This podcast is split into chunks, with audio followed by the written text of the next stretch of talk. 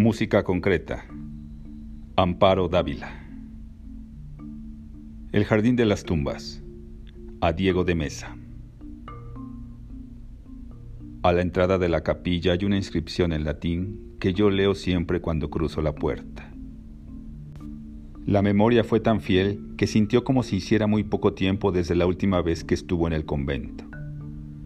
Recordaba con toda claridad el gran patio central con su majestuosa arquería la capilla a un lado, el jardín, el enorme comedor con su larga mesa, las galerías, las celdas, el escritorio de su padre, donde siempre lo encontraba escribiendo, leyendo, pensando. La puerta que separaba el mundo de la luz y el mundo de la sombra, el mundo de lo conocido y el mundo de lo desconocido, de aquel misterio temido y anhelado. Todos los veranos salimos de vacaciones y mi familia renta un viejo convento abandonado para ir a descansar y a huir del calor de la ciudad. Yo debo haber tenido unos cuantos meses la primera vez que me llevaron al convento, y desde entonces no hemos dejado de ir verano tras verano durante muchos años. Qué felices somos mis hermanos y yo de dejar por un tiempo el departamento de la ciudad, la escuela y las tareas, de tener todo el día para jugar y tanto espacio comenzamos a hacer los planes y preparativos para las vacaciones con varios meses de anticipación.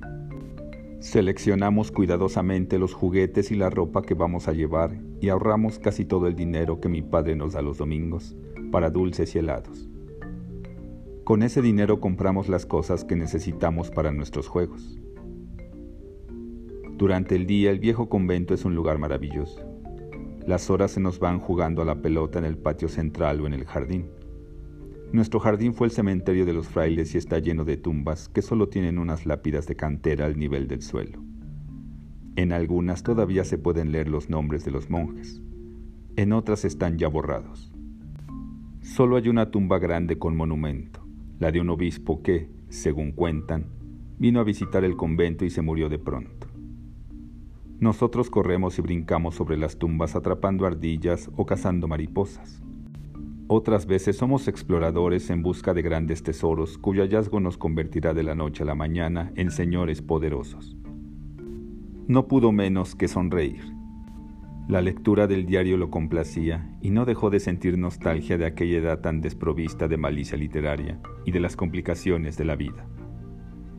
Lo había escrito entre los nueve y los dieciséis años y estaba dividido en dos partes. La primera contenía episodios de su infancia y la segunda el comienzo de su primera juventud. El diario quedó interrumpido cuando se fue a Francia. Con este solo hecho había sentido que pasaba a una etapa más seria de su vida y que el diario era un síntoma de adolescencia. Al anochecer todo cambia de rostro. Nuestro castillo, nosotros jugamos a que el convento es un castillo legendario, se transforma en una serie de largas y oscuras galerías sumidas en el silencio. Por ningún motivo nos hacen ir al jardín o atravesar solos el patio central. Bajo la luz de la luna se pueblan de sombras aterradoras y monstruosas. Los duraznos y los almendros que el viento mueve semejan espectros que se abalanzan sobre nosotros. Marcos encendió un cigarrillo y avivó el fuego de la chimenea. El invierno se anticipaba y las noches empezaban a ser frías.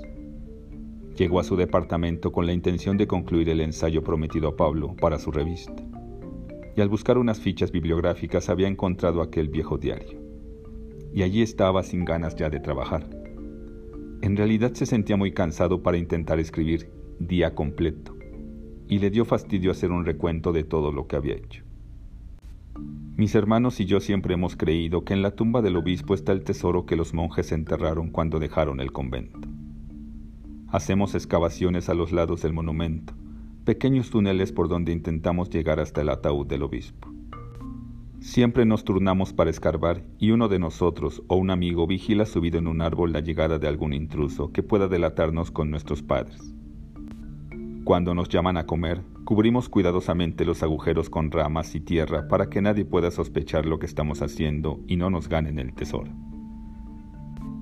Nunca hemos podido llegar hasta el ataúd del obispo, porque los agujeros que hacemos un día al siguiente están otra vez llenos de tierra. Si alguna vez lo conseguimos, yo me pregunto si tendremos el valor de abrirlo. Ahí está sin duda el tesoro, pero también está el obispo sin ojos ya, y carcomido por los gusanos, y esto, realmente, resulta superior a nuestras fuerzas. Por la sola profanación de su tumba, Él me persigue todas las noches. A las siete de la noche cenamos. Mi padre se sienta a la cabecera de la larga mesa. A los niños no se nos permite hablar y comemos siempre en silencio. Al terminar, mi padre da gracias por la cena, por el día vivido y por muchas otras cosas. Después nos despedimos de ellos y subimos a acostarnos. Yo voy el primero por ser el menor y cada uno de nosotros lleva su vela. Mis dos hermanos duermen en la misma celda, yo solo. Jacinta, nuestra nana, me acompaña y se queda mientras me desvisto. Una vez que estoy en la cama apaga la vela y sale de la celda. Entonces empieza la noche del terror para mí y no sé, ni sabré nunca si para mis hermanos. Yo jamás he podido confesarles mis pánicos ni contarles nada de lo que me ocurre por las noches. Temo que se burlen de mí y me pongan algún apodo ridículo y humillante. Yo quisiera pedirle a gritos a mi nana que no me deje solo y que no apague la luz pero la vergüenza me hace enmudecer. A los 40 años tampoco podía vencer el miedo a la oscuridad. Se sentía perdido en la tiniebla. A veces cuando de pronto se quedaba a oscuras, no podía moverse. Siempre presentía tropezar con algo o experimentaba la extraña sensación de no encontrarse en su casa o en el sitio donde estaba al apagarse la luz, sino en otro lugar totalmente desconocido y poblado de presencias que lo rodeaban. Lo iban cercando y cada vez se estrechaban más sobre él. El mundo tenebroso de la oscuridad y el silencio creciente se apodera de mí. Cuando me quedo solo en la celda, un sudor frío y pegajoso me surca la frente y pueden escucharse los latidos de mi corazón mientras mil sombras se remueven en la oscuridad. Me voy recogiendo en la cama hasta quedar hecho un ovillo y jalo los cobertores hasta la nariz. Trato de pensar entonces en la Navidad o en mi cumpleaños en los premios de la escuela, pero todo resulta inútil. Nada logra distraerme ni aminorar mi miedo. Nunca puedo cerrar los ojos porque siento que así aumenta el peligro. No pasan las horas y las noches se hacen eternas. Sombras que van y vienen, murmullos, pasos, roces de hábitos, aleteos, cadenas que se arrastran, rumores de plegarias, quejidos apagados, un viento helado que me llega hasta los huesos, el obispo sin rostro frente a mí, sin rostro, sin ojos, hueco. Algunas veces se despertaba de pronto a mitad de la noche. La débil luz de la luna o del alumbrado de la calle que se filtraba por la persiana solía tener un tinte azuloso, casi metálico, y todo comenzaba a girar dentro de una atmósfera inquietante. Su corazón latía con violencia y un frío espanto lo iba invadiendo hasta lograr paralizarlo por completo cuando advertía que no estaba solo que alguien sentado frente a su cama lo observaba fijamente, penetrándolo hasta el alma con sus cuencas vacías. Transcurría una eternidad de angustia y pavor desorbitado hasta que su mente funcionaba de nuevo y descubría, o más bien se daba cuenta de que el obispo no era sino su ropa que había dejado en desorden sobre la silla. Cuando la primera luz del día comienza a filtrarse por la claraboya de la celda, el obispo se marcha y con él las sombras y los ruidos. El terror de la noche desaparece y yo empiezo a reconocer la celda y todas mis cosas. Me estiro por primera vez en la cama. Los brazos y las piernas pierden su rigidez y caigo de golpe en el sueño. Al poco rato la voz de Jacinta me obliga a despertar. Me gustaría saber cómo pasan las noches mis hermanos, si son iguales a las mías, pero nunca me he atrevido a preguntarles nada. A la hora del desayuno están siempre frescos y contentos llenos de planes para el día. Algunas veces mi madre se da cuenta de mi palidez y de los bostezos que yo no puedo contener. ¿Estás enfermo, hijo? ¿Dormiste mal? Y me observa atentamente. Yo me apresuro a decirle que estoy muy bien y que dormí toda la noche. Mientras hablo siento que me voy poniendo colorado ante el temor de que mi propia voz me denuncie. No podría soportar las preguntas de mis padres ni las burlas de mis hermanos después. ¿De modo que usted le tiene miedo a los fantasmas? ¿Y cómo son los fantasmas, hijo mío? Casi oigo la voz de mi padre y puedo hasta imaginar su sonrisa. Aún no sabía gran cosa de sus hermanos. Se querían bien respetándose en todo. Se buscaban con cierta frecuencia y charlaban a gusto, pero siempre había existido algo como una barrera interior que él no lograba franquear. Tal vez vivía muy encerrado en su propio mundo y no le interesaba moverse en el de ellos. Yo quisiera que fueras más sencillo, así como tus hermanos. Vives demasiado dentro de ti, hijo mío, solía decirle su madre. ¿Cómo me gustaría penetrar en tu mundo? Su mundo era solo un mundo, lleno siempre de inquietud, angustia de todo y de nada, ansiedad acrecentada por los años, desasosiego, andar de aquí para allá, buscando un sitio. El sitio que no encontraba, nunca la paz, aburrimiento constante de lo que tenía o deseo de algo distinto. La soledad acuesta siempre, ni siquiera su obra bastaba, solo en el tiempo de la gestión era parte suya. Después podía haber sido la de otro, tan lejana, como nunca creada por él. 2. Todas las noches salgo del convento. Cuando todos duermen me escapo sin hacer ruido. No puedo aún superar el miedo de descubrir o presentir en la sorda oscuridad de la celda la figura del obispo sin rostro que me acechó tantos años, cuando yo no podía hacer otra cosa que vivir la noche del terror. Tendría unos 16 años cuando empezó a escaparse por las noches. Aún recordaba la emoción de sus primeras huidas llenas de sobresaltos y del temor de ser descubierto por sus padres. Finjo acostarme para no despertar sospechas y cuando todo está en calma salgo apresuradamente del convento. En la taberna del pueblo bebo algunas copas con los muchachos campesinos, lo cual es necesario para darme valor. Me siento bastante cohibido ante ellos, tan decididos y directos en todos sus actos. Al principio no aceptaban muy bien mi compañía, pero poco a poco he sabido ganarme su confianza y su estimación. Anoche había bebido mucho, tontamente. Le daba rabia recordarlo. La reunión marchaba muy agradablemente y todo mundo estaba contento. José era un gran conversador, sin duda alguna, lleno de ironía, afecto a burlarse de todos y de sí mismo. De pronto lo molestó aquella broma de José. Conociéndolo tanto como lo conocía, no dudaba de que ya desde antes hubiera hecho reír a los demás a costa suya. Se puso bastante tenso y comenzó a beber copa tras copa hasta embrutecerse. Siempre era lo mismo, por una cosa, por otra, por nada. Él bebía como esponja. Antes era la timidez, darse valor, como pensaba a los 16 años. Después... Bien puedo decir que llevo una doble vida. Durante el día soy uno en el convento con mis padres y mis hermanos, y por la noche en la taberna soy otro. Allí bebo, juego a la brisca, bailo fox y danzón y acabo la noche en la estrecha cama de Carmen. No se explicaba cómo a pesar de la gran timidez de aquel entonces, que lo hacía ruborizarse ante la sola presencia de cualquiera de las amigas de sus hermanos, había buscado el cuerpo de una mujer para escapar de la noche a solas.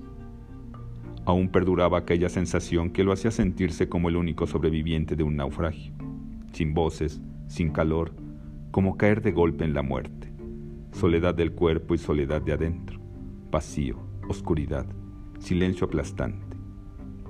Ese miedo a estar solo lo había perseguido y lo perseguía siempre, con frecuencia, cuando ya iba a su casa a dormir, bien entrada la noche, después de haber estado en alguna fiesta, lo asaltaba aquel temor incontrolable. No llegaba a su casa, se metía en el primer bar o café que encontraba abierto y allí esperaba pacientemente bebiendo o tomando café a que se hiciera de día. Muchas veces sonaban las seis o las siete de la mañana cuando por fin llegaba a su departamento y encontraba a la portera barriendo la calle. Fue larga la fiesta joven y lo miraba con ojos sospechosos. Anoche por poco y me descubren. Matilde salió de la cocina cuando yo creía que ya se había acostado. Me pegué a un pilar, casi incrustándome en él y detuve la respiración. Por fortuna el viento le apagó la vela. Gruñó algo entre dientes y se volvió a encenderla. Nunca he corrido tan aprisa, de solo pensar que me hubieran descubierto y que ya no pudiera seguirme escapando por las noches. Me sentí enfermo. En la taberna todos lo notaron. Parece que te hubieran espantado, dijo Jacob al verme, y me hizo beber sin respirar un buen fajo de vino. Si mi madre supiera dónde paso las noches, sufriría mucho y no lo entendería. Las madres nunca se resignan a que los hijos dejen de ser niños. A veces, cuando la beso y le doy las buenas noches, me siento bastante culpable de engañarla y experimento fuertes remordimientos.